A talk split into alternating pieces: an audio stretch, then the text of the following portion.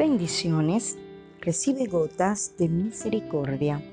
La de hoy se encuentra en el libro de Proverbios, capítulo 22, versículos 24 y 25.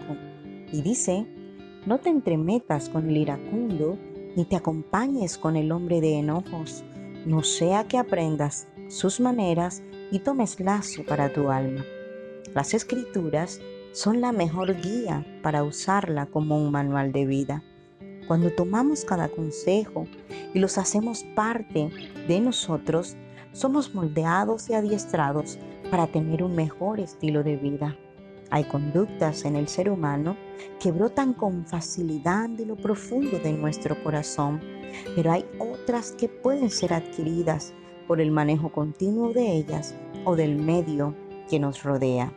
Lo que quiere decir tal como lo dice la palabra de Dios, que las malas conversaciones corrompen las buenas costumbres, dando a entender que cuando nos rodeamos de malas compañías, estas pueden llegar a influenciarnos y trastornar los procesos de Dios en nosotros. Una persona iracunda es tendiente a brotar amargura, ira, enojo, elementos que son parte de los deseos de la carne y que la palabra nos indica a crucificar por cuanto hace parte del viejo hombre, el cual está lisiado. Pero también el iracundo es un personaje con una predisposición a la violencia, factor que se torna incontrolable, ya que aún en el hablar se tornan agrestes y grotescos.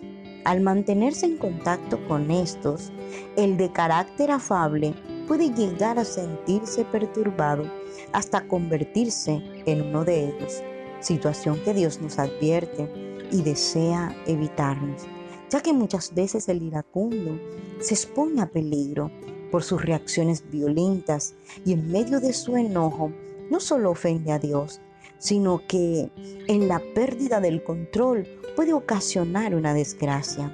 La invitación de hoy es no te contamines con el iracundo. Toma distancia y muere a todo deseo inadecuado e inapropiado. Pide ayuda al Creador y Él te transformará. Que Dios te bendiga siempre.